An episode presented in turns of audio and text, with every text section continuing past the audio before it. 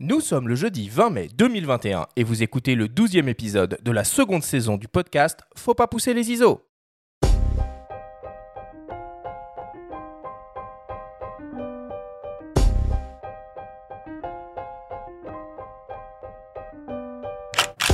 Bienvenue sur Faut pas pousser les ISO, le podcast entièrement dédié à l'image pour tous les passionnés de photos et de vidéos. Je suis Arthur Azoulay et cette émission vous est proposée par le magazine Le Monde de la Photo. Cette semaine, nous allons essayer de comprendre et de percer les mystères qui entourent les fameuses montures optiques. Qu'est-ce qu'une monture optique? Qu'est-ce qu'il est possible d'utiliser comme objectif sur mon appareil?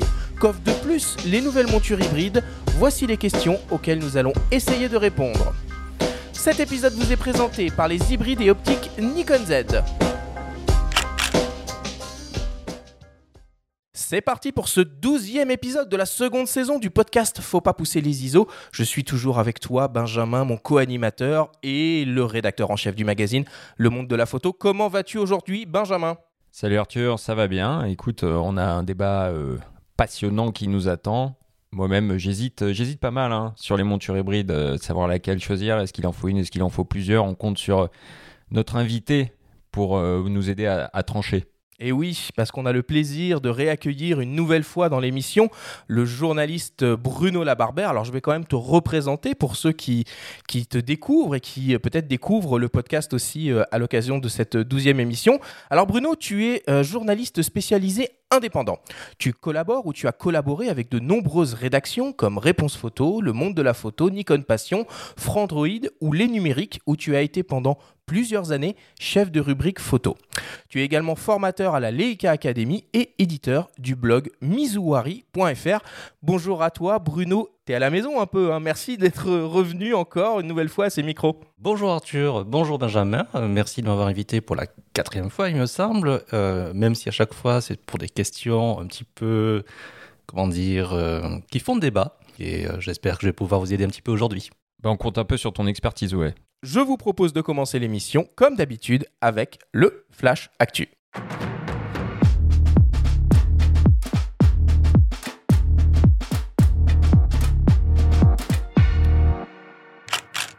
Cette semaine dans le Flash Actu, Polaroid met un pied dans le prêt-à-porter de luxe. La MEP peut enfin réouvrir ses portes et la saison des promotions d'été est lancée. Le Flash Actu vous est présenté par Fox.fr, le nouveau site des spécialistes de l'image. Polaroid a décidé de faire une collaboration avec la marque de prêt-à-porter de luxe italienne Fendi. Le fruit de cette collaboration est le Vintage Camera, un appareil photo instantané reconditionné Polaroid 636 des années 90, entièrement redécoré aux couleurs de Fendi. Cet appareil au top de la tendance est proposé au prix de 750 euros. Et pour information, un petit tour sur le bon coin nous montre que l'on peut acquérir un Polaroid 636 original pour environ 60 euros. Avis aux amateurs. La Maison européenne de la photographie à Paris peut réouvrir ses portes aux visiteurs et propose une exposition d'envergure sur la photographie japonaise d'après-guerre intitulée Tokyo et signée par les artistes Daido Moriyama et Shomei Tomatsu. Au programme, pas moins de 400 œuvres seront exposées. On pourra découvrir le travail de Tomatsu qui a photographié depuis 1954 le prolétariat dans un pays profondément meurtri par les destructions de la Seconde Guerre mondiale, ainsi que le travail de Moriyama avec entre autres des photos de rue et des portraits issus de son premier livre Japan A Photo Theater. L'exposition Moriyama Tomatsu Tokyo, c'est à découvrir à la MEP dans le 4e arrondissement de Paris jusqu'au 24 octobre 2021. Et enfin, pour terminer, la saison des promotions d'été est lancée. Nikon propose jusqu'à 400 euros de remise immédiate sur sa gamme d'hybrides Z, boîtier et ou optique. 400 euros de remise par exemple sur un kit Nikon Z6 II avec un 24-70 mm f4S. Cette promotion est valable jusqu'au 19 juillet prochain et toutes les modalités sont à retrouver sur le site de Nikon.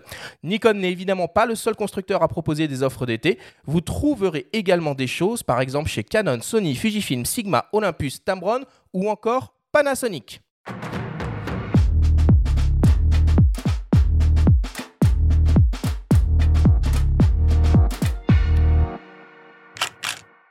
Bon, c'est assez calme, hein, les actualités euh, cette semaine. Euh, je pense que c'est le, calme euh, avant, avant la tempête, Benjamin. C'est le calme. oui, du côté du matos, par contre, c'est l'explosion, c'est le boom, c'est le printemps au niveau des événements culturels avec la réouverture des musées lieux d'exposition. Donc, l'expo Moriyama dont tu as parlé, notamment à la MEP, moi je l'attends depuis très longtemps. C'est un photographe que j'adore, photographe japonais qui photographie beaucoup avec son Ricoh euh, dans les rues de, Shinjuku la nuit, pour ceux qui connaissent le quartier Tokyo assez fiévreux, euh, très agité des noirs et blancs hyper contrastés, un peu extrêmes. Enfin, moi, je suis très très fan de, de, ce qu'il fait. Donc, euh, je vais me ruer à la MEP dès que, bah, dès que possible, dès que j'aurai un petit moment là. Moriyama, ce qui est chouette, c'est que récemment, il shootait pas mal avec un Sony Ericsson. Donc, ce qui est bien la preuve qu'on n'a pas besoin euh, d'un appareil photo à très très grand capteur avec un zoom super lumineux, enfin, de l'objectif super lumineux pour, pour faire de l'art. Et euh, juste pour rebondir sur les, euh, sur les promotions Nikon, ce qui est cool, c'est que quand tu achètes un kit Nikon, ça te paye la moitié de ton Polaroid Fendi avec la promotion.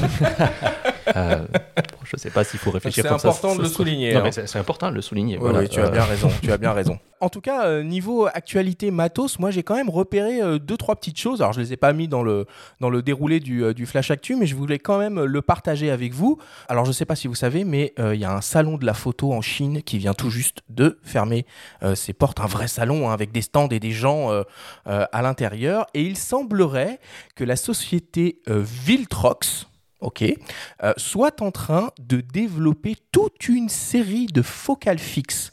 Autofocus en monture Nikon Alors a priori, il y en a déjà un euh, qui est disponible, c'est le 85 mm f1.8, mais serait en préparation et ils ont euh, montré des mock-ups euh, derrière une vitrine, un 24 mm 1.8, un 35 mm 1.8, un 50 mm 1.8, mais aussi un 23 mm 1.4, un 33 mm 1.4 et un 56 mm 1.4. Bon, c'est quand même euh, une bonne nouvelle, moi, je trouve, de commencer à voir arriver des, des constructeurs d'objectifs tierces sur euh, la, monture, la monture Z, avec autofocus, hein, j'entends. Oui, il y, y en a déjà, mais toi, t'en penses quoi, Bruno de Vitrox? Parce que t'avais fait un dossier récemment pour nous sur un peu toutes ces chinoiseries. T'étais assez réservé quand même. Oui, sauf pour Viltrox, justement, euh, qui, qui est l'un des plus prometteurs, à mon sens, parce que déjà, ils font de l'autofocus, ce qui n'est pas rien. Ils le font bien, ils le font même très très bien. Et euh, une chose qui est importante, c'est que la plupart des objectifs Viltrox euh, disposent d'une prise USB qui permet de faire la mise à jour du firmware. Et ce firmware est mis à jour quasiment tous les mois. Et en plus, ils fournissent sur euh, leur site les profils de correction pour Lightroom, pour Photoshop, pour tout ça. Donc c'est pas juste du one shot. On, sent qu'ils veulent vraiment s'investir, euh, écouter le client et améliorer le, produit petit à petit. Donc s'ils sortent effectivement du 24 en 8, 35 en 8 et tout ce que tu as évoqué euh, pour la monture Z, ça peut être une, bonne nouvelle. Après, est-ce que c'est officiellement ouvert par Nikon? Parce que c'est la rétro-ingénierie. euh, je pense que on verra. Et j'ai une autre, euh, une autre aussi euh, nouveauté qui peut être euh, assez intéressante pour les, pour les amoureux de la photo. Alors on va aller dans l'univers du, smartphone. Alors je ne sais pas si ce sera disponible un jour en France, mais la société Sharp vient tout juste de dévoiler son nouveau Aquos R6 avec une belle surprise niveau photo à l'intérieur puisqu'on a le retour tant espéré et tant aimé du capteur 1 pouce et de l'optique Leica qui était déjà utilisé il y a, je dirais, euh, peut-être presque 6-7 ans sur le Panasonic Lumix CM1, CM1. Le Lumix CM1 CM1. que j'ai, que j'adore, que je voilà, avec son 28 mm, ça sent le DNG et ça sent euh, ouais la focale, la focale grand angle lumineuse sur un pouce, c'est sympa. Ouais, hein. ça sent très bon. Et en plus, en termes de timing, c'est assez drôle parce qu'il y a quelques semaines à peine, donc il y a deux semaines, euh, Xiaomi a présenté son Mi 11 Ultra Mhm. avec le capteur euh, 1 slash 1,2 pouces, donc il n'est pas tout à fait un 1 pouce, et euh, une communication assez, euh, on va dire, expressive euh, sur euh, le capteur qu'ils appellent ultra grand format. Euh, donc voilà, Sharp qu'on n'avait pas entendu depuis fort longtemps, qui revient avec un truc un petit peu plus gros. Euh, c'est assez intéressant. Après, l'autre question qui, qui se pose, c'est pourquoi Leica euh, Est-ce qu'ils n'avaient pas un partenariat Moi, je- relativement est-ce qu'il y exclusif avait pas une Huawei Peut-être que ça sent le sapin côté Huawei. Hein. Ouais, ça sent un petit peu le sapin. Et après, Sharp, euh, je sais pas si c'est le bon choix d'un point de vue marketing, parce que Sharp, euh, en, dehors de, en, en dehors du Japon et en dehors de, bah, de leur téléviseur et tout ça, ils n'ont pas Hmm. non plus une immense notoriété. Benjamin, est-ce que tu as repéré d'autres actualités euh, dans l'univers de la photo et de la vidéo que tu aimerais qu'on aborde euh, ici? Ouais, j'aimerais bien parler d'un bouquin qui sort tout juste chez Erol, de notre ami Jean-Christophe Béchet, qui a coécrit avec Samuel Desclercq un bouquin qui s'appelle Acquérir une culture photo, que j'ai pas lu encore, que je viens juste de recevoir, qui a l'air sympa. donc j'ai lu juste le sous-titre qui va peut-être donner la teneur un petit peu du, contenu. Une exploration des coulisses de la création photographique en 200 questions esthétique et pratique. Ça sent un petit peu la discussion, euh, on va dire, euh, de puriste, mais je, enfin voilà, connaissant l'une des deux plumes, on est en terrain euh, fiable. On passe à la suite c'est le moment de, la story hebdomadaire de Benjamin. Alors cette semaine, tu vas nous parler d'une série photo diffusée sur Arte, qui nous plonge dans les coulisses du travail d'un grand portraitiste français. C'est Sigma qui aujourd'hui vous présente la story de Benjamin.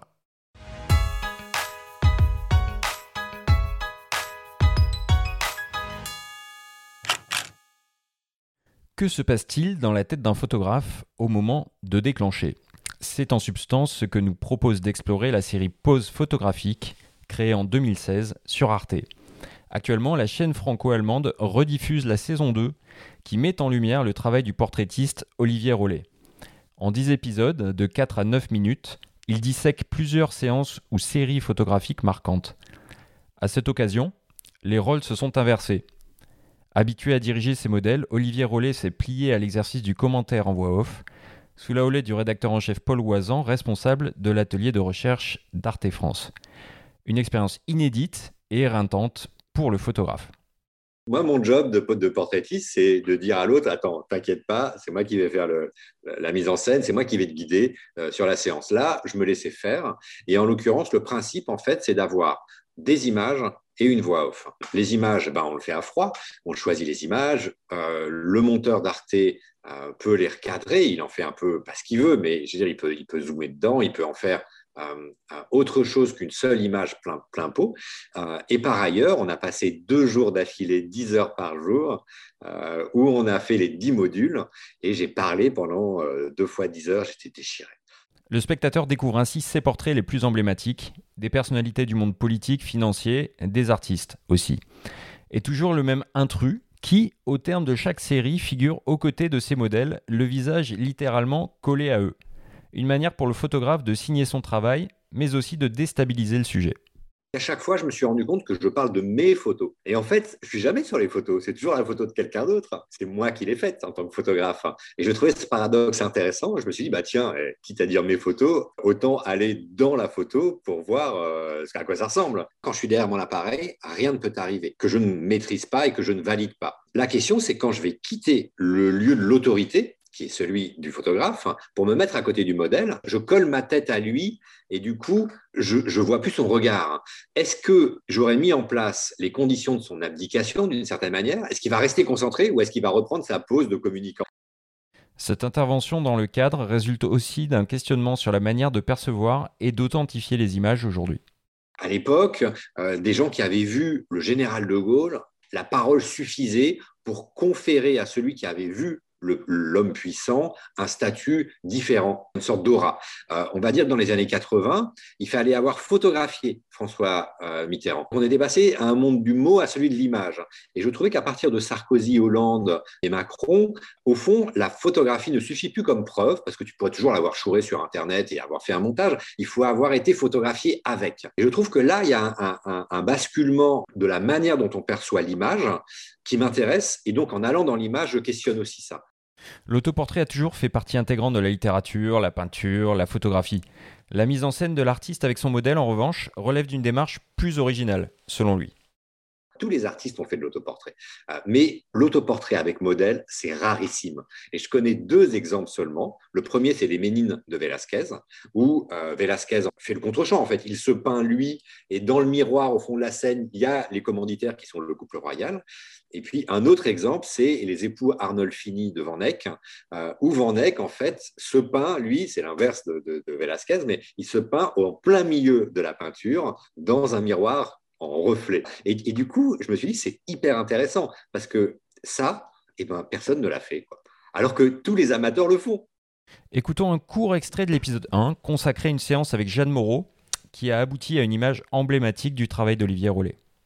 Peut-être que la photo que je garde, c'est une photo qui nous échappe. Elle a la mâchoire en avant, comme ça. Elle doit penser à un truc. Je suis là presque par effraction. Par contre, j'ai mis tout en place pour que ça se soit possible. Tout le cadre, la lumière, tout est figé. Et quand ça se produit, je le fais durer. Je lui tape, vous bougez pas, restez comme ça. Ouais, ouais, ouais, attendez, la tête se baisse un petit peu. Tac, regardez ma main, regardez le regard un petit, petit peu plus à droite. Et je fais cette photo. Et cette séance, c'est un basculement dans mon travail. Parce que pour la première fois, je fais une photo pour rien.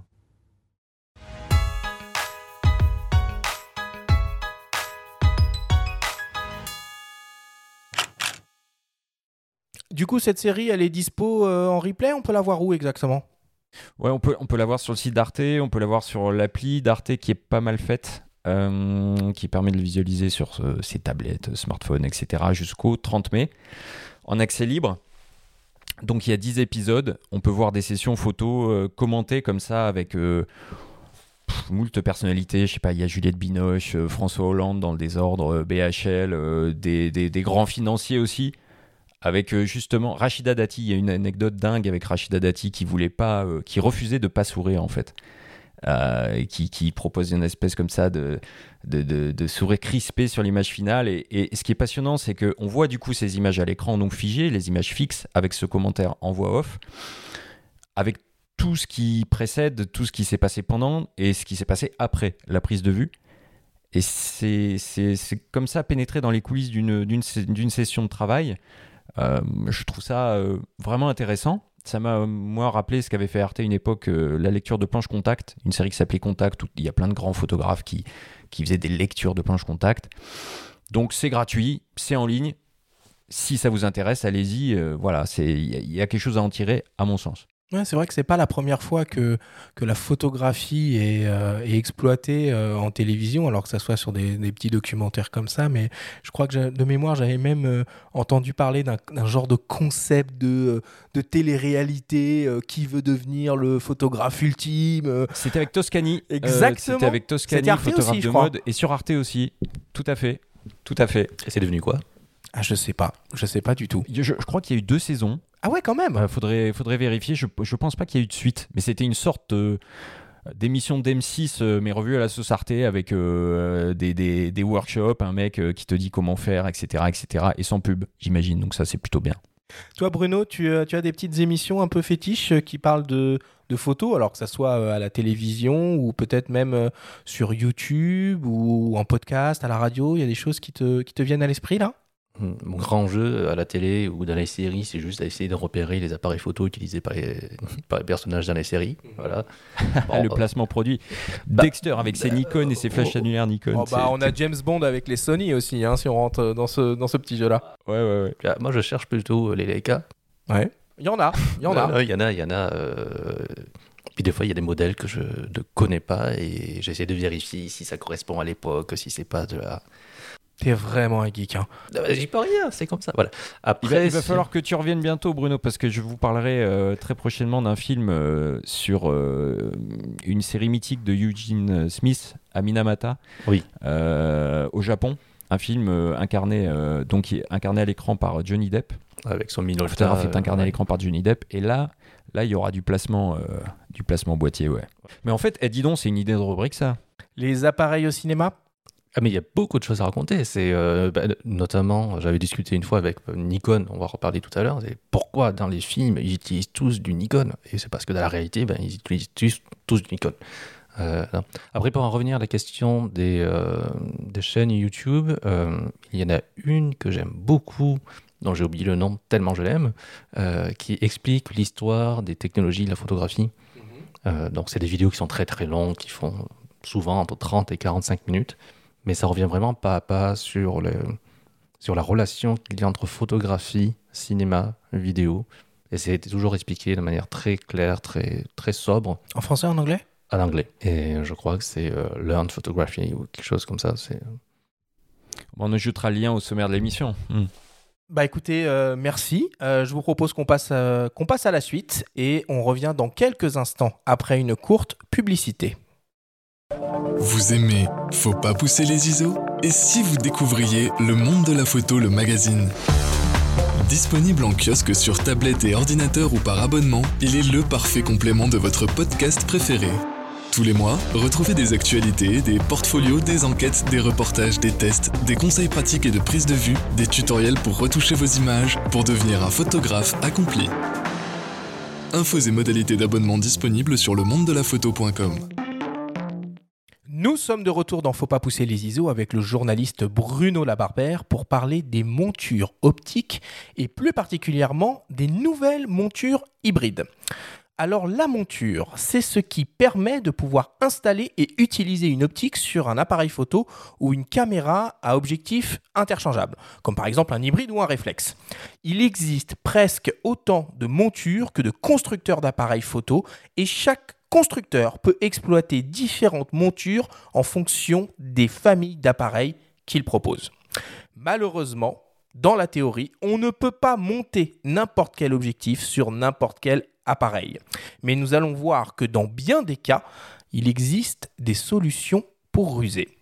Alors ma première question, mon cher Bruno, c'est quoi les caractéristiques d'une monture? Alors la monture, comme tu l'as dit, c'est ce qui permet d'attacher l'objectif euh, sur le boîtier sans qu'il tombe. C'est bête à dire comme ça, mais, euh, mais euh, s'il y a eu autant de montures dans l'histoire, c'est parce qu'elles n'étaient pas toutes aussi efficaces les unes que les autres. Donc la première caractéristique de la monture, ben, ça va être son système d'attachement. Aujourd'hui, on est tous passés à des montures à baïonnette, alors qu'à l'époque, il y avait des montures vissantes Oui. et des montures qu'on appelle breech lock, qui, euh, dans les deux cas, ben, sont, sont, sont le système d'écrou-boulon ou un système qui s'approche euh, de ce qu'on trouve en plomberie. Donc on est tous sur la monture à baïonnette, ce qui euh, est le plus pratique aujourd'hui. Après, qu'est-ce qui va différencier les montures? D'un point de vue physique, ça va être le diamètre de la monture. Ok. Il faut euh, que la- le diamètre de, bah, de- de l'objectif corresponde, enfin, de, de la monture l'objectif corresponde à celui du boîtier. Et à règle générale, bah, si c'est pas le cas, ça, ça, ça a posé un petit problème. Et ce qui va nous intéresser aujourd'hui tout particulièrement, c'est quelque chose de plus, euh, moins visuel, euh, parce qu'on peut pas le voir sur la monture, mais qui est extrêmement important, c'est le tirage mécanique. Et tu, parlais de l'importance de maintenir, euh, c'est vrai, c'est tout bête, mais enfin, c'est un peu la base du truc, c'est de maintenir l'optique sur le boîtier. Est-ce que toutes les montures à l'heure actuelle sont aussi fiables les unes que les autres d'un point de vue euh, physique, on va dire? Parce que je, crois me souvenir que même Sony, sur sa monture E, avait communiqué sur ses Alpha 7 sur une monture un peu plus fiable et un peu plus solide. Euh, à un moment, je crois qu'ils avaient, ils avaient revu ça parce qu'avec des téléobjectifs, elle était censée euh, être moins, un peu fragile. En fait, physiquement, la monture en elle-même, euh, c'est solide. Ça fait à peu près 100 ans qu'on sait faire des montures à baïonnette. Euh, c'est éprouvé. Ce qui va faire la différence, c'est plutôt le matériau dans lequel est fabriquée la monture. Forcément, euh, si tu achètes un objectif avec une monture en plastique, bah, le plastique, ça se tord, ça fond et ça se fend. Et après, ce qui va aussi faire la différence, c'est le nombre de vis qui maintiennent la monture à l'objectif ou, euh, au boîtier. Et euh, c'est pareil, c'est en fonction de la longueur de la vis, de la colle qui est utilisée, du, pas de vis, littéralement. Euh, c'est exactement comme poser des étagères sur un mur. Si tu mets des vis qui sont toutes courtes et, et pas très solides, ben, tu vas mettre un pot de fleurs, ça va tomber. Et est-ce que ça, c'est un critère qui va, qui va par exemple, euh, catégoriser un appareil dans, dans, dans- l'une ou l'autre catégorie, ou par exemple une monture euh, E APS-C d'entrée de gamme et une monture E 2436 de haut de gamme auront le même nombre de vis, tu vois? Est-ce que c'est comme les joints d'étanchéité? Est-ce que c'est un truc qui va Non. compter ou pas Il forcément? Faut, faut, faut- faut vraiment pas euh, y porter attention. Dans la plupart des cas, une monture, ça peut soutenir 1 kg, voire, dans le, Ouais. voire 2 kg. Et de toute façon, on compte aussi sur le bon sens du photographe, euh, à éviter de mettre un objectif de 3 kg sur un, objet, un appareil photo euh, qui en pèse euh, 400 grammes. C'est d'ailleurs pour ça que sur les gros téléobjectifs, on a des colliers de fixation trépied et que quand on les utilise avec un pied, on fixe le pied à l'objectif et non au boîtier. Alors, la monture, ça permet de fixer euh, physiquement un objectif à un boîtier. Mais par la monture euh, passe aussi énormément euh, d'informations, euh, on va dire, numériques ou électroniques qui permettent de piloter les différents organes de, l'objectif. Est-ce que tu peux nous expliquer, Bruno, c'est quoi les, infos qui transitent par la monture? Avant, c'était des informations qui transitaient de manière purement mécanique. Donc, le boîtier était capable de savoir la focale qui était montée sur l'objectif. Ça, c'était le cas sur tout ce qui est monture télémétrique.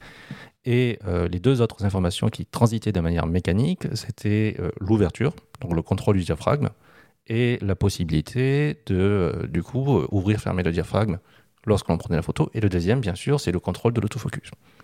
Aujourd'hui, avec les systèmes électroniques ben, des, pardon, des, objets, des appareils photo numériques, il y a beaucoup plus d'informations qui, s'échangent.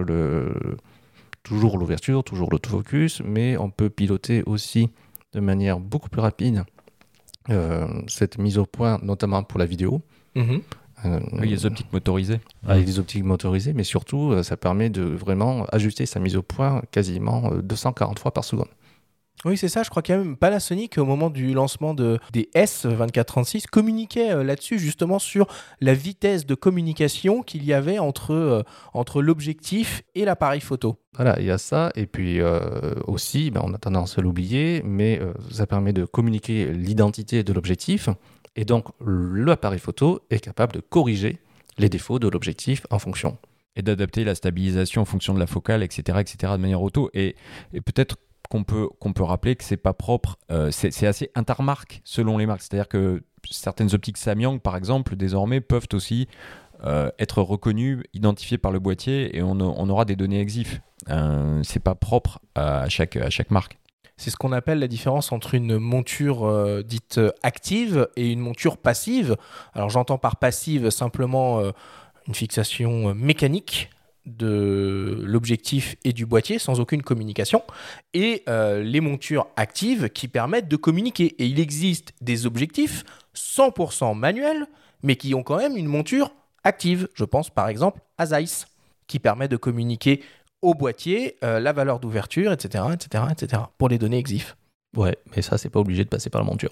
Bah, c'est euh, la cellule et le système électronique du boîtier qui peut lui-même déduire l'ouverture utilisée en fonction euh, de la valeur euh, d'exposition relevée. Voilà. Bah, cas typique, euh, quand tu utilises un objectif Leica M qui n'a absolument Aucun connecteur. aucun connecteur, aucune électronique sur un boîtier Leica, il est pourtant capable de te dire dans les exifs, euh, ça a été pris à telle ouverture, Avec une précision absolue?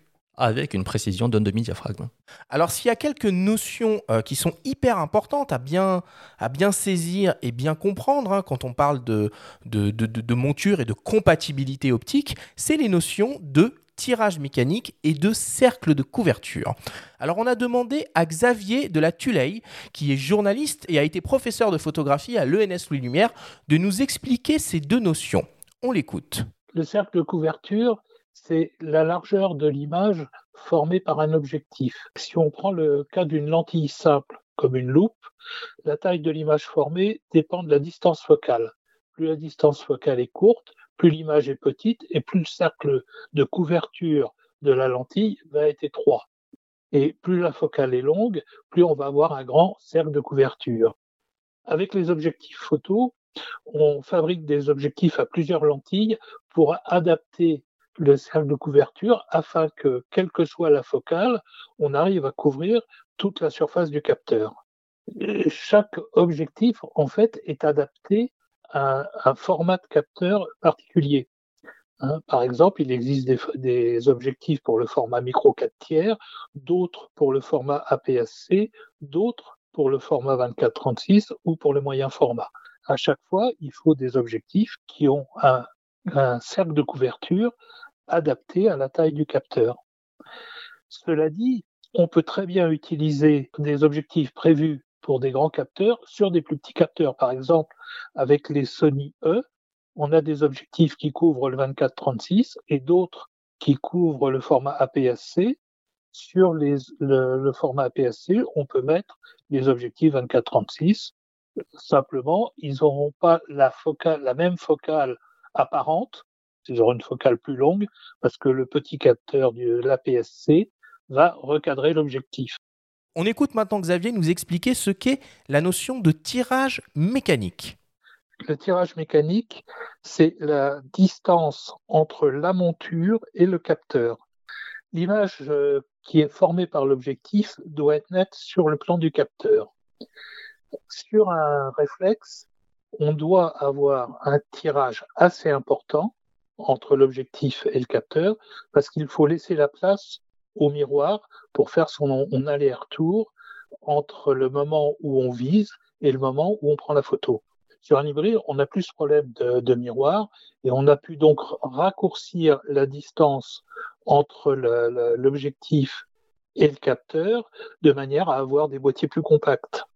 Donc on a un tirage mécanique qui est propre à, chaque type d'appareil et à la nature de l'appareil. Réflexe, tirage mécanique important, hybride, tirage mécanique plus court.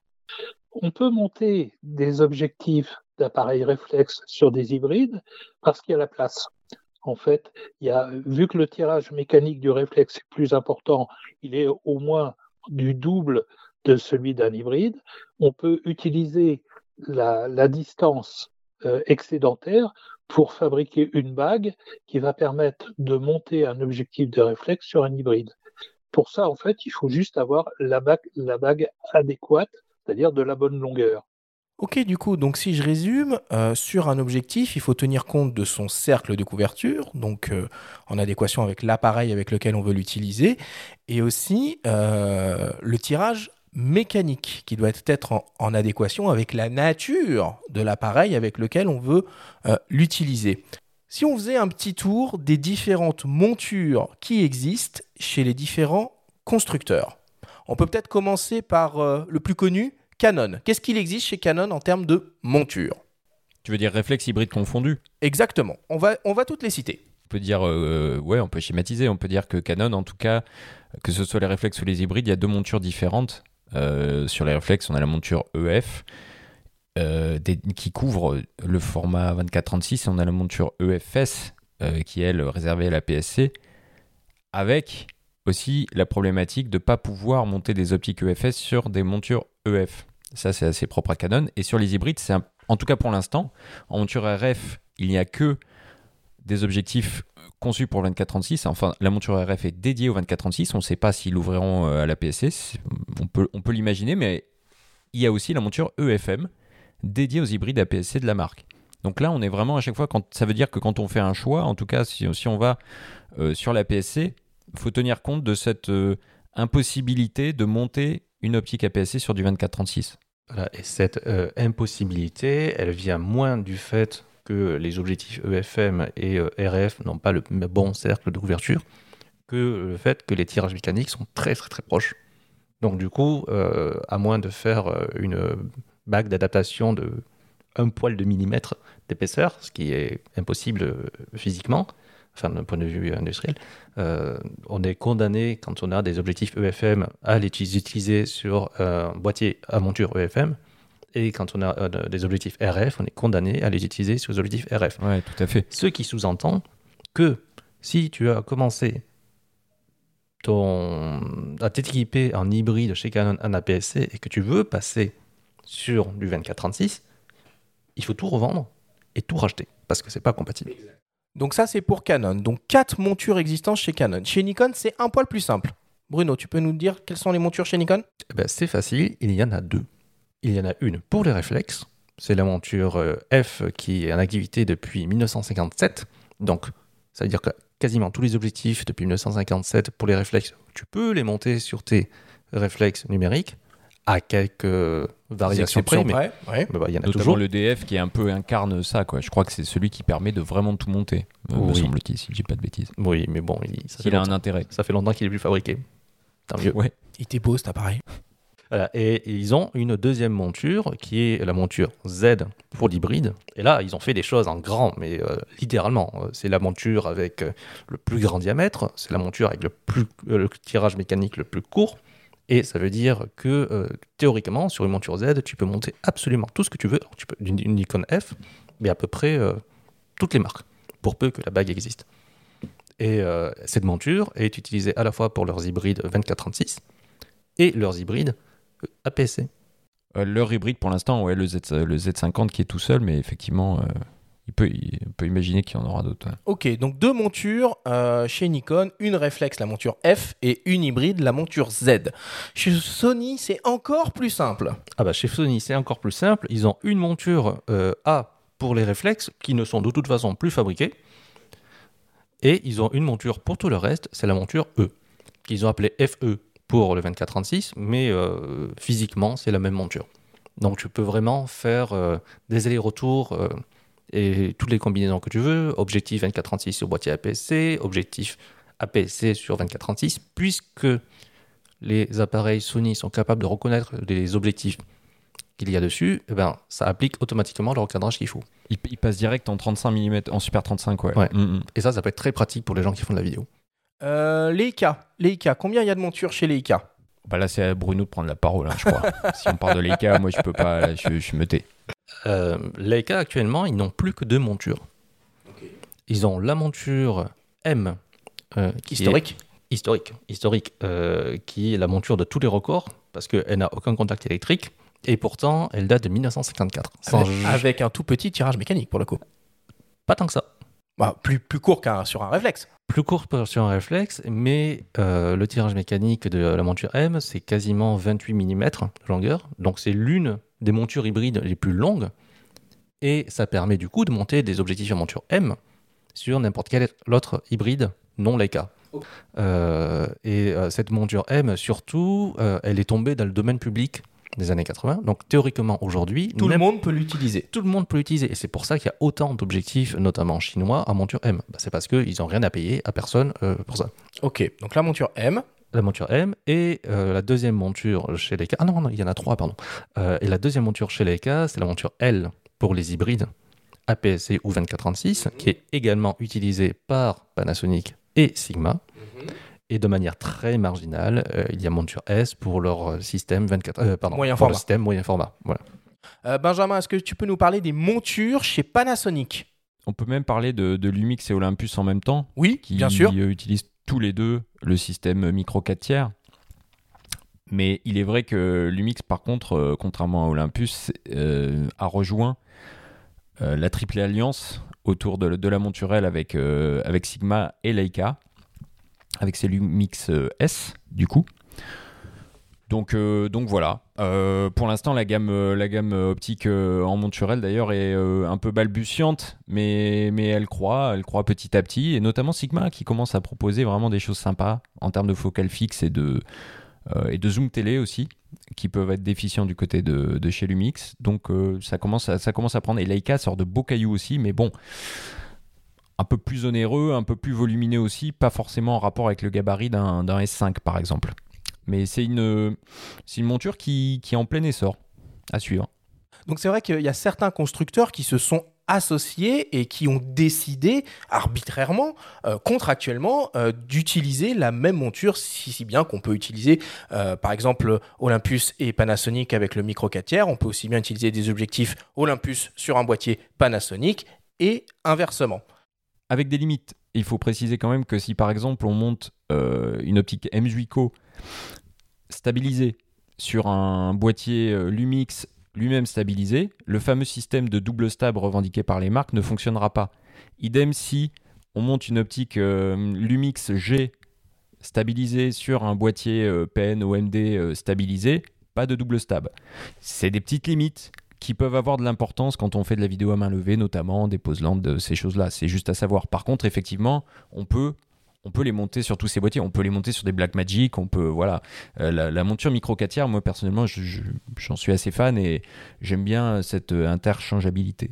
Et du coup, la dernière alliance euh, qui s'est créée, la plus récente, pour de l'hybride 24-36 mm, c'est la Helmut Alliance avec une association entre Leica, à l'origine de la monture, Panasonic et Sigma. Je vous propose qu'on écoute Foucault Prouvé, le directeur général de Sigma France, qui nous explique un peu bah, pourquoi euh, Sigma a décidé de rejoindre la Helmut Alliance. On l'écoute. Alors, la Helmand Alliance, qu'est-ce que c'est? Euh, C'est une alliance objective entre trois fabricants euh, d'appareils photo et d'objectifs afin d'offrir aux utilisateurs un maximum de confort euh, avec un système ouvert et parfaitement intercompatible entre les marques Leica, Panasonic et Sigma autour de, de cette même monture qui est en fait physiquement la, la baïonnette qui fait le, le lien entre le, le boîtier euh, et l'objectif. Pour Sigma, ça remonte, au, ça remonte au, au- à, à il y a quelques années quand on étudiait la, la faisabilité d'une monture euh, pour, euh, pour appareils hybrides. Euh, on a étudié la, la, possibilité de le faire en interne euh, et donc on a commencé à développer tout doucement notre propre notre propre monture mirrorless. et puis lors d'une réunion d'ingénieurs autour du, du, système micro 4 tiers pour lequel nous collaborions déjà avec Panasonic, le sujet a été abordé. Et après ce sont des, des secrets industriels que malheureusement je, je, ne connais pas dans le détail. Le bénéfice euh, bah, pour Panasonic et pour, euh, pour Sigma, c'est d'avoir tout de suite une monture, une monture disponible qui a fait ses preuves à travers, à travers le boîtier euh, SL original de, de Leica, aussi bien en termes électroniques qu'en termes mécaniques. Et ensuite, le bénéfice utilisateur, bah, c'est l'intercompatibilité entre toutes les plateformes. C'est-à-dire que je peux prendre un objectif Leica monture L et le mettre sur mon petit boîtier Sigma FP. Je peux prendre une optique Panasonic et la mettre sur un boîtier SL et je peux prendre une optique Sigma et la monter sur un Panasonic S5 tout ça fonctionne parfaitement. Concernant le, futur de la Helmont, je ne peux pas parler au titre de l'alliance euh, générale, hein, puisque moi je suis que, le représentant de, Sigma en France. Ce qui est sûr, c'est cette alliance, c'est une alliance ouverte, et que donc il y a régulièrement des discussions, et qu'il est tout à fait possible qu'à l'avenir, un autre constructeur euh, rejoigne cette alliance. Ça, c'est tout à fait certain, euh, parce que ça peut encore une fois servir aux utilisateurs. Je reviens sur ce qu'a dit Foucault, euh, notamment la toute fin, le fait que la monture L soit une monture ouverte. Euh, enfin, ouverte dans le sens où si d'autres personnes veulent l'utiliser, ils le peuvent, moyennant royalties, bien sûr. Euh, c'est assez intéressant parce qu'il y a une, une, constructeur dont on n'a pas parlé et qu'on a un petit peu oublié, c'est Pentax, qui est le seul à ne pas proposer d'hybride aujourd'hui, qui en a proposé, qui n'en propose plus. Ouais, on les a un peu oubliés, voilà. mais ils en ont proposé. Qui a sa peinture K historique pour euh, les réflexes, mais qui a priori n'a pas de monture pour euh, ces hybrides, si jamais ils en proposent. Et ça pourrait être très intéressant pour eux d'avoir la même démarche que Panasonic et Sigma, de récupérer une monture qui existe déjà. Alors, probablement pas une monture Canon, probablement pas une monture Nikon, mais euh, je verrais bien un hybride Pentax en monture L, en ce qui me concerne. Okay. Olympus, ce serait imaginable aussi, d'après toi? Olympus, tout, tout, tout est imaginable. Alors, ouais. ce serait rigolo, ce serait un petit peu l'alliance des petits versus les trois mastodontes. C'est un peu ça. Voilà. C'est un peu ça. Moi, j'aime bien. Ouais. Euh, j'aime bien. Ça fait des chouettes scénarios hollywoodiens. Euh, mais euh, ouais, ça, ça, aurait du sens. Et puis, pour le coup, ça, ça mettrait avec une presque monture universelle en commun des constructeurs qui ont chacun une histoire d'opticien, une signature différente, et ça permettrait bah, pour le photographe au final d'avoir un choix de rendu, un choix de focale et un choix d'ouverture très large en fonction de son budget et de ses besoins créatifs. Oui, concernant Pentax, on peut aussi citer le système 645 qui devient euh, un petit peu plus. Euh, qui, est dans l'ombre aujourd'hui, euh, mais qui sont des réflexes moyen format et qui, quand même, existent toujours et qu'on trouve à des tarifs plutôt intéressants pour les amateurs de, de visée réflexe et de moyen format. Concernant le tour d'horizon, des différentes montures, on est aussi euh, obligé de citer Fujifilm, euh, qui a fait le pari de la PSC et du moyen format. Donc euh, ils ont l'originalité, comme Olympus quelque part, de ne pas aller sur le 24-36 et de miser sur d'autres formats. Donc on a les, gammes optiques Fujinon X qui couvrent le format APS-C et Fujinon G qui couvrent le moyen format avec des modèles de 100 millions de pixels comme les GFX 100, GFX 100S. Donc ça, c'est ce qu'on appelle euh, des montures euh, euh, natives, ok? Donc les constructeurs qui proposent des objectifs compatibles dans les différentes montures qu'ils souhaitent exploiter. Mais il y a aussi des constructeurs qu'on appelle tierces qui proposent des objectifs compatibles. par exemple Sigma qui propose des objectifs compatibles dans différentes montures. Alors c'est physiquement le même objectif, mais il est possible de l'acheter, bah, par exemple en ce qui concerne l'hybride 24-36, soit en monture L, soit en monture E. Est-ce qu'il y a d'autres constructeurs qui ont cette euh, philosophie-là, Bruno. Est-ce que tu peux nous expliquer comment ça fonctionne? Bien sûr, il y a Tamron qui fait la même chose, mais euh, sur les mêmes montures en plus, et qui a aussi ses gammes réflexes, ses gammes hybrides. Voilà.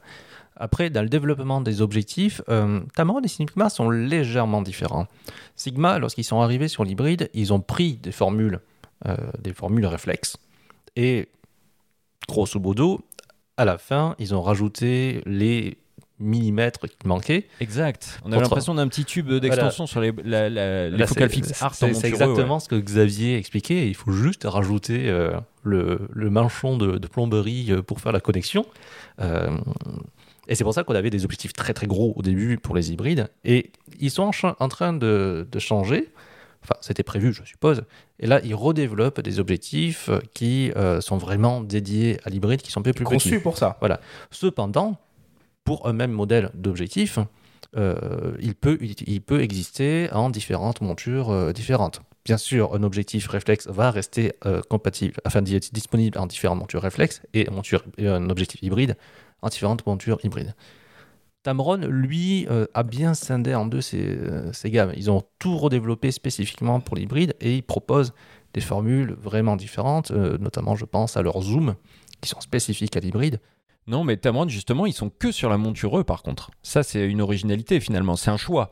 Mais c'est même, même un constat. C'est-à-dire qu'à l'heure actuelle, euh, en objectif euh, complètement compatible, c'est-à-dire avec l'autofocus et, tout le- et tout le bazar, on peut trouver des choses qu'en monture Sony E. Pourquoi? Pourquoi on trouve pas du RF Pourquoi on trouve pas du Z encore? Non, mais du RF, du Z, après, t'en as chez Samyang, par exemple, euh, et tout. Hein. Sa- Samyang fait du, fait du RF, fait du Z. Mais c'est vrai que Tamron a, a fait, le- pour l'instant, en tout cas, le choix de la monture E, qui est, qui est compréhensible. C'est quand même, finalement, les pionniers. Enfin, Leica a été pionnier euh, dans le secteur des hybrides, si on veut être vraiment précis. Mais les Alpha 7 sont là depuis 2013, je crois. Octobre 2013. Octobre 2013. Donc, euh, c'est pas illogique de miser sur une monture qui est là euh, depuis plus longtemps que les autres, avec des modèles. Et il y a une cohérence aussi chez Tamron avec euh, des diamètres de filtres euh, homogènes, avec des gabarits aussi. Enfin, c'est plutôt cohérent ce qu'ils font. Par contre, c'est vrai que pour l'instant, c'est que euh, la monture. Bah, Du coup, c'est ce qui fait aussi que euh, le- la monture E est la plus développée en termes de, de choix euh, d'objectifs, qu'on soit chez Sony euh, ou même ailleurs, hein, pour le coup. Premier arrivé, premier servi. hein. C'est un peu ça. Voilà. Et puis l'intérêt des fabricants d'optiques, c'est de vendre des optiques et ils vont pas vendre des optiques à des gens qui n'ont pas de boîtier. C'est idiot dit comme ça, mais c'est trivial. Mais, euh, Mais c'est ça, mais, mais, mais on voit quand même que euh, voilà, l'arrivée euh, des systèmes RF et Z, notamment chez Samyang, est en train de, doper un petit peu aussi, parce que bon, euh, des marques comme Canon, Nikon, c'est historiquement des monstres. Il y a beaucoup d'utilisateurs de ces marques-là. Et les 14 mm, 50 mm, 35 mm Samyang sont en train d'être proposés dans les, dans, en monture RF et Z, et ça, c'est prometteur. Voilà. Et ce qui est assez amusant, c'est que du coup, aujourd'hui, les utilisateurs Sony ont le problème inverse, c'est qu'ils ont tellement de choix que finalement, quand ils ont besoin de, au hasard un 50 mm, ils en ont 25 à disposition euh, et ça devient compliqué de, cho- de choisir. Bon, on est là pour ça, les tests, ça sert à ça aussi. Exactement. S'il y a bien une question qui doit euh, tarauder bon nombre de, de photographes, euh, utilisateurs de réflexes, au moment du passage à l'hybride, bah, c'est cette question de la rétrocompatibilité. Est-ce qu'il est possible de réutiliser toutes mes optiques. Réflexes que peut-être j'ai mis des années euh, à, acheter et à acquérir euh, sur un hybride ou est-ce que je vais être obligé de tout revendre et de, et tout réacheter. On en est où concrètement aujourd'hui sur ce point-là? Bah, Bruno l'a dit tout à l'heure euh, par rapport à Nikon, et, et c'est juste, Nikon, en sortant la monture Z, a capitalisé sur son historique en monture F en proposant la bague FTZ et en incitant euh, les utilisateurs à opter pour la bague FTZ pour monter les optiques euh, réflexes sur les hybrides. Et c'est plutôt... euh, c'est voilà, c'est ça va dans le bon sens. Quelqu'un qui a déjà une gamme optique F complète peut effectivement, dans un premier temps, éviter d'investir dans des optiques Z dernier cri un petit peu onéreuses et les utiliser sur la bague FTZ. Et Canon a fait pareil avec, ses, avec ses R. En premier, les R et les RP. Euh, Il y avait des, des kits comprenant une bague EF euh, permettant euh, de, monter, de monter des optiques EF sur les hybrides. Et ça fonctionne très très bien. Et est-ce qu'on a la même possibilité, par exemple, pour un utilisateur de réflexe Canon ou Nikon, de pouvoir réutiliser ses objectifs sur un hybride Sony? Quand- on reste chez Canon, euh, comme c'est Canon qui fabrique les boîtiers, qui fabrique les objectifs et qui fabrique les bagues, on est certain que ça va fonctionner. Euh, pareil chez Nikon. Canon a fait quelque chose euh, de très très beau, c'est qu'ils ont utilisé l'espace occupé par la bague pour rajouter des fonctions supplémentaires. Donc non seulement vous pouvez uti- utiliser vos objectifs réflexes, mais en plus vous gagnez des fonctionnalités. Comme quoi? Bah, vous pouvez, euh, ils ont une bague avec filtre polarisant intégré. Ouais, Ça, c'est super intéressant. Euh, ils ont une bague avec bah, une commande électronique euh, intégrée, donc ça permet de rajouter euh, bah, sur les objectifs qui n'en avaient pas, par exemple une bague de diaphragme virtuelle. Donc ça, des, des petites choses qui sont intéressantes. On peut glisser aussi des filtres ND, ouais. Ils ont une insertion des tiroirs euh, pour mettre des filtres ND, ce qui est, ce qui est génial en vidéo. C'est vrai que c'est. Mais après, le- problème que tu soulèves, c'est effectivement euh, lorsqu'on part d'une marque X, qu'on va euh, sur une marque Y et qu'on achète la bague de la marque W, ça fonctionne pas toujours de manière optimale. Admettons que X soit Canon, que Y soit Sony. euh, quelle marque W propose donc une bague qui permet d'utiliser des objectifs Canon sur des hybrides Sony Sigma. Sigma, parce que Sigma a l'avantage d'avoir le savoir-faire en monture Canon, d'avoir le savoir-faire en monture Sony. Donc, ils savent se débrouiller entre deux. Et s'ils ont ils ont besoin de faire des tests, ben, ils ont juste à aller dans le bureau d'à côté pour, euh, pour vérifier. Mais euh, pour, quand on veut de la F, euh, ouais, t- t'as as raison, c'est- Sigma qu'il faut, faut choisir. Euh, par contre, j'apporte juste une toute petite nuance d'utilisation. Ouais, elle vaut ce qu'elle vaut comme ça, mais au, au niveau du ressenti de la F, pour avoir testé par exemple un E EF 100-400 mm, donc monture EF Canon Reflex, sur un Sony Alpha 7 III plein format, et sur un Lumix S, parce que Sigma propose aussi une bague euh, EF vers monturelle, j'ai constaté des performances d'autofocus euh, vraiment différentes de l'un à l'autre, notamment euh, l'autofocus avec suivi, euh, suivi continu. Les amateurs de rafale, de sport, il faut faire très attention sur ce sujet. En général, avec les bagues, il y a des restrictions, c'est-à-dire l'impossibilité d'assurer un suivi AFC. C'est valable aussi avec les bagues Metabones, que moi j'aime bien, qui font gagner un peu de diaph, parfois un petit peu d'angle de champ aussi, mais il y a de grosses limitations en mode AFC. Et alors, concernant euh, cette différence entre les, euh, les Sony et les euh, Lumix euh, que je viens de citer, est-ce que c'est dû au fait que les Lumix ont un système à détection de contraste, donc du coup ils sont moins réactifs? Je sais pas, c'est possible, mais en tout cas j'ai trouvé que c'était poussif au niveau de l'autofocus dans ces conditions-là, donc il faut être vigilant sur ces points-là aussi. Ok, bah, en fait, on se rend compte que c'est un peu le bazar hein, quand on veut changer de, de, de, de entre guillemets, de marque. euh, c'est compliqué au niveau des, des objectifs. Alors, pour le coup, bon, vous allez dire, on, remet le doigt encore un peu sur Sigma, mais ils ont une politique qui est assez euh, intéressante. C'est-à-dire que eux, ils proposent un programme de changement de monture. Je m'explique. Euh, admettons que je sois équipé de plusieurs objectifs Sigma en monture native Sony E. OK et que je décide un jour de passer chez Lumix avec euh, le S1, euh, le S1R, le S1H ou les futurs boîtiers qui pourraient, euh, qui pourraient arriver dans le futur, je peux demander à Sigma de me transformer physiquement mes objectifs Sony E en monture L. C'est pas mal ça, non? Sur le papier, en tout cas. hein. Bah, c'est sur le papier, c'est super bien, d'autant plus que l'opération est faite en France pour, ça- pour la plupart des objectifs. Sinon, ça, ils renvoient ça à l'usine et pam pam, ça prend euh, 10 jours, 2 semaines grand maximum. Euh, après, ça reste dans la limite des montures qui sont proposées par, euh, par Sigma. Bon, ça paraît évident dit comme ça, mais euh, si vous avez un objectif au hasard à monture euh, bah, E et que vous voulez euh, l'adapter sur votre euh, hybride Fujifilm, Sigma ne proposera, proposera pas de monture Fujifilm. Ça, ça, ça vous faites pas. Ça, c'est pas possible. C'est vrai, c'est pas mal. Et il y, a- il y a un truc qu'il faut rajouter pour le changement de monture quand même, c'est que les tarifs sont assez conséquents. Euh, il faut quand même bien réfléchir euh, au moment où on choisit. hein. Alors donc là, on vient de, de, de, de- faire le tour un peu sur euh, l'intercompatibilité, mais sur des objectifs hyper modernes, hein, avec autofocus et tout le, et tout le bazar. Euh, mais il y a aussi tous les objectifs manuels. ok? Là, c'est quoi les règles, euh, Bruno, pour pouvoir utiliser un objectif sur un hybride Il faut respecter le cercle de couverture, le tirage, et simplement acheter une petite bague mécanique Alors déjà, le cercle de couverture, ça va aller très rapidement parce que en argentique, dans 90% des cas, de toute manière, votre objectif couvre le 24-36. Donc de ce côté-là, il n'y a pas vraiment de souci à vous faire.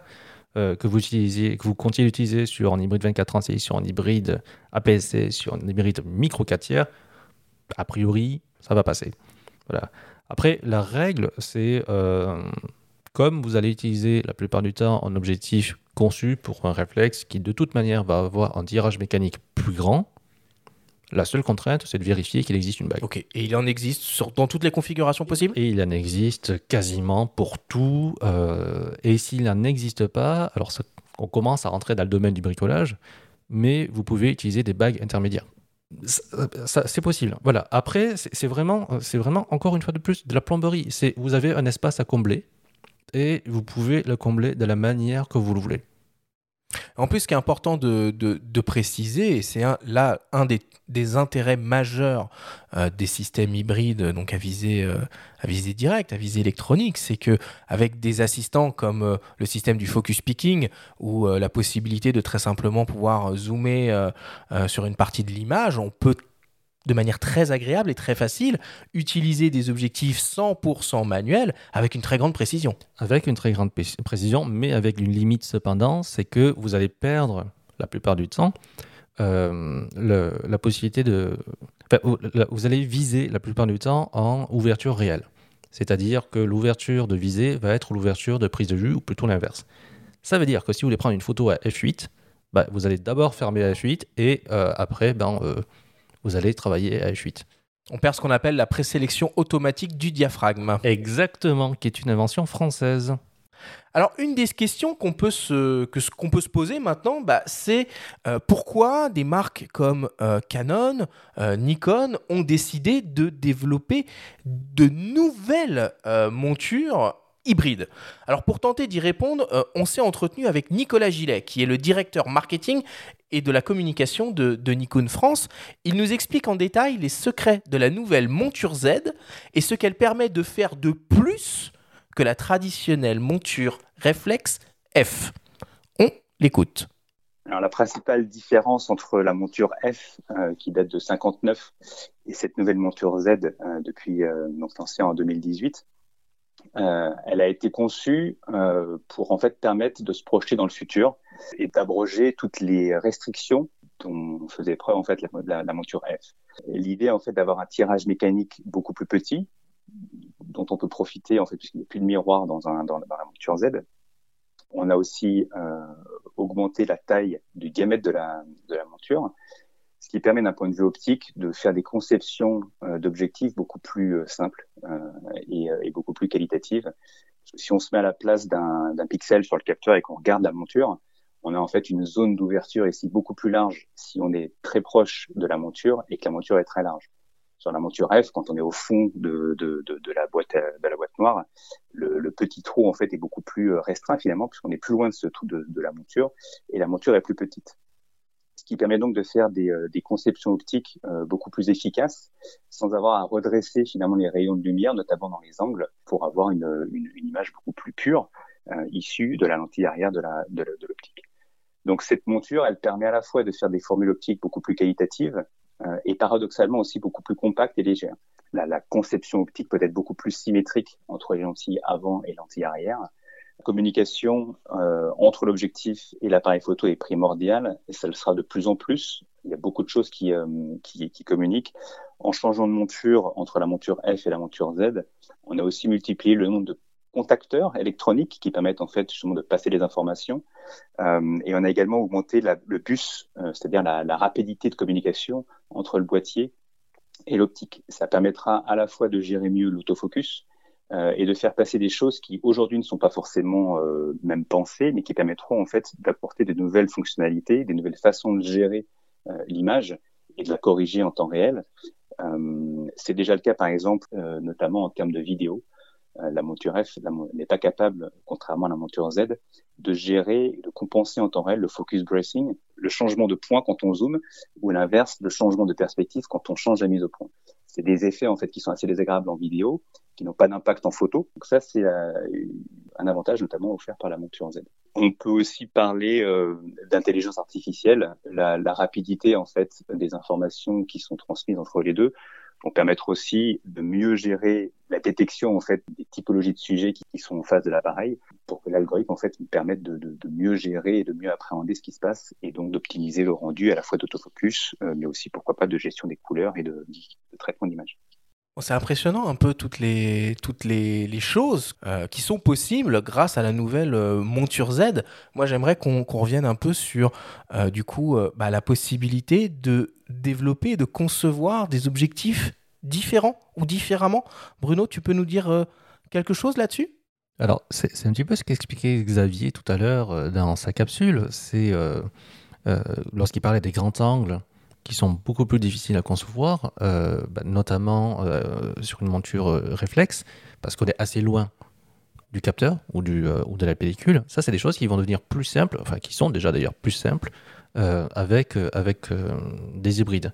Les objectifs lumineux sont également plus simples à développer sur des objectifs hybrides. C'est pour ça qu'on a beaucoup de f1.8, de f1.4 et que Nikon a réussi à battre son record historique qui stagnait entre guillemets, stagné à f1.1 et c'était un record qui avait euh, quasiment 70 ans. Là, ils sont descendus à f0.95. Le Noct, Oui, euh, le le Noct Noct. 095. Et euh, Inaccessible, théoriquement, euh, il pourrait. euh, bah, il est surtout inaccessible parce qu'il pèse 2 kg. Et pour un 58 mm, c'est enfin, costaud. Euh, théoriquement, on pourrait être encore plus lumineux. Ça poserait d'autres problèmes, mais ce serait possible. Mais c'est vrai que ce que tu dis, on le voit aussi chez d'autres. hein. On, le voit, on le voit chez Sony qui vient de sortir euh, coup sur coup des optiques, euh, enfin qui vient de sortir un 50 mm 1.2. Ce qui est une première aussi pour la monture E. On l'a pensé limiter la monture E à un moment euh, euh, en termes de caractéristiques par rapport aux autres. Finalement, non. Mm. Alors en fait, ce qui est super intéressant avec le 51.2 Sony euh, dont tu parles, c'est pas tellement le fait que ce soit un 51.2, parce que ça, ça fait des années qu'ils savent le faire. C'est le fait que c'est un 51.2 qui est très compact. Enfin, très compact. C'est vrai. Pour un Mm. 51.2. Et c'est- Et c'est ça qui est, qui est intéressant. C'est euh, on peut repartir sur des euh, comment dire sur des combinaisons focales ouverture qui existaient déjà euh, sur du réflexe, mais vraiment arriver à atteindre la, la- la promesse de euh, un système plus compact sur un hybride. Voilà. Et la raison pour laquelle tout ça c'est possible, c'est parce que grâce au diamètre plus grand et au tirage plus court, les rayons incidents sur le côté sont moins penchés, donc il y a moins besoin de les corriger. Donc qui dit moins de correction dit euh, besoin de moins de lentilles, moins de lentilles, moins de place, moins de place, moins de poids, moins de choses à, à, à tripatouiller. Donc ça, ça- c'est qu'une histoire de, de millimètres, mais quand on met tous les petits avantages techniques les uns à côté des autres, ben, on arrive à faire ça. Oui, Et, puis il n'y a pas euh, forcément de sacrifice euh, sur la qualité optique finale, hein, le piqué, tout ça. Enfin, euh, le, le 51.2, euh, nous, euh, pour l'avoir mesuré, c'est assez exceptionnel comme optique. Euh, Il n'y a, pas- y a, pas le côté mou qu'on pouvait avoir sur certaines optiques réflexes à pleine ouverture, par exemple. D'autant plus qu'il y a aussi maintenant énormément de progrès sur euh, les fameux algorithmes de correction optique euh, embarqués euh, dans les appareils, qui sont des, profils de correction vraiment euh, taillés euh, sur mesure euh, pour les objectifs et pour les objectifs dans différentes configurations. Ouais, mais d'ailleurs, attention, parce que pour les plus pointilleux, euh, certaines corrections intégrées peuvent euh, faire perdre un petit peu d'angle de champ. Je pense à des, ultra grands angles comme un 12 mm, un 14 mm, notamment sur les Lumix. euh, bon, quand c'est un petit peu trop accentué, on peut perdre la sensation d'avoir un vrai 14 mm qui sera plus un 16 en réalité quand on regarde de près. Voilà, ceci dit, ces corrections elles ont un avantage, c'est qu'elles permettent de proposer des objectifs un peu moins parfaits, parce que certains défauts, on est capable de les corriger de manière électronique. Euh, le vignettage, le vignettage, il n'y a rien de plus simple à corriger. La distorsion, c'est assez facile à corriger. Et du coup, qui dit objectif plus simple, fait aussi objectif moins cher. Et quand on peut euh, payer euh, 400 euros, 500 euros, on va dire, un objectif et obtenir des résultats qui, dans 95% des cas ou pour 95% des photographes, équivalent ceux euh, d'un objectif deux fois plus cher, franchement, il n'y a, pas- a pas à sourciller. hein. Le problème après, ça va être le photographe. Ok, très bien. Bon, bah tout ça, c'est très complexe, c'est très technique. Euh, J'espère quand même qu'on a réussi euh, à faire comprendre un certain nombre de choses euh, à nos auditeurs et qu'ils y voient un petit peu plus clair dans cette jungle de la compatibilité optique et des différentes montures proposées par les constructeurs. On passe à la suite et on attaque la dernière partie de l'émission, la séquence FAQ.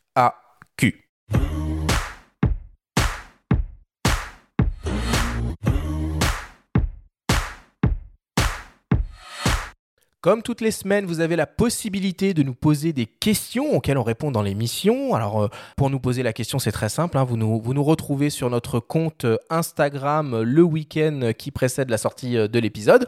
Cette semaine, on a reçu toujours beaucoup de questions. J'en ai sélectionné trois. Deux pour toi, Bruno, et une pour toi, Benjamin. Je rappelle la contrainte. Nous n'avons que 30 secondes pour essayer de répondre de la manière la plus claire possible à la question. Alors je commence avec la première question qui t'est destinée, euh, Bruno, et qui nous vient d'un certain Dominique. Alors Dominique se demande quelle est la monture hybride la plus aboutie du marché? La monture Z. Alors, il me reste encore 28 secondes. Dans un monde parfait, tout le monde utiliserait la monture Z parce que euh, c'est ce qui permet euh, d'adapter le plus de choses possible. Le... Après, c'est une histoire de politique. C'est est-ce que Nikon va ouvrir sa monture à d'autres constructeurs tiers?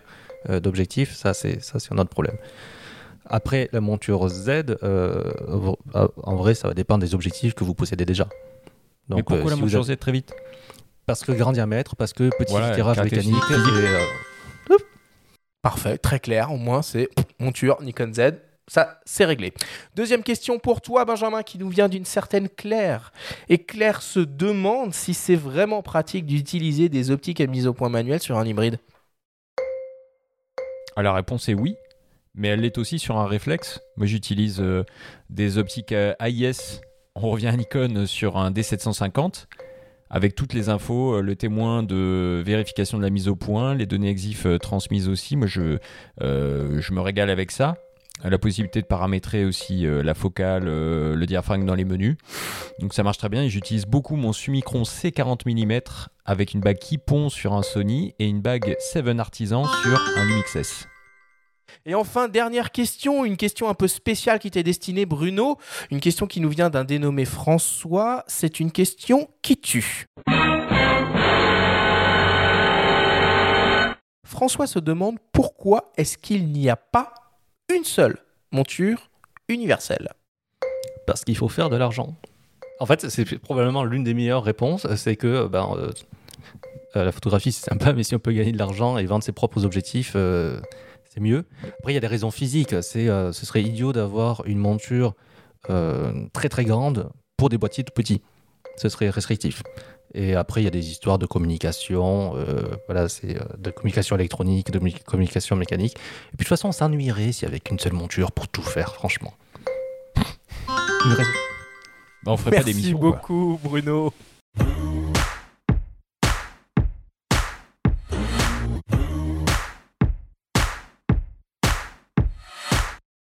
Et voilà, est arrivé le moment euh, de, de se dire au revoir, de conclure euh, cette belle émission euh, dédiée aux montures, aux montures optiques. Merci beaucoup Bruno d'avoir été avec nous une nouvelle fois. Euh, quelles sont tes, tes actualités du moment? Alors merci une fois de, de plus de, de faire appel à moi et de me sortir de ma tanière, surtout en ce moment. Euh, les actualités du moment, outre les tests et les articles, je suis en train de, bah, de collecter beaucoup de montures et de boîtiers de montures différentes et d'objectifs différents euh, parce que j'ai euh, à petite échelle l'intention de faire de la location de matériel argentique. Euh, donc il y aura du Leica M, il y aura du Nikon, il y aura du Canon, il y aura du Contax, il y aura du Topcon. Ce n'est pas une insulte, loin c'est possible ça il y aura du X-Pan, exactement. Euh, Oh, donc cool. il y, a- il y aura des, des choses intéressantes et... euh, Un permet- G2 Pardon? Un Contax G2 Non, je préfère les appareils qu'on peut réparer. À, à- à la base, c'est du matériel que j'avais acheté euh, bah, pour mon usage personnel et aussi parce que je trouvais ça intéressant d'avoir euh, un historique de ce qui a existé en photographie. Donc ça, ça me sert pour les articles, mine de rien. Et euh, comme ça prend la poussière chez moi, autant que d'autres puissent s'amuser avec. Ça marche. Bah écoute, euh, merci beaucoup une nouvelle fois. Et puis, euh, bah normalement, on devrait se, se retrouver bientôt. Euh, historiquement, tu fais toujours nos ouvertures de saison. Donc, on espère t'avoir avec nous pour le premier épisode de la saison 3 euh, à l'automne prochain. Benjamin, quelle est l'actualité du monde de la photo, s'il te plaît, cette semaine? Bah, le pont est tout trouvé avec ce qui vient d'être dit, puisque vous pourrez trouver au sommaire notamment un dossier sur le grand retour de l'argentique, signé par Sieur euh, Labarbère. Et puis aussi un grand dossier sur le mode manuel, une interview en long en large avec euh, Nikos Aliagas. Euh, vous l'avez déjà écouté à nos micros, vous pourrez voir ses photos. Et puis enfin, on a un gros comparatif euh, entre des imprimantes A3+, Canon et Epson, et un test de DxO Puro. La semaine prochaine, on retourne sur les bancs de l'école avec une émission dédiée aux formations photo. Nous aurons le plaisir de recevoir le professeur en photographie Guillaume Moreau et Ilan de Raspid, le fondateur de Studio Jiminy. Merci à tous de nous avoir écoutés. Prenez soin de vous et à la semaine prochaine.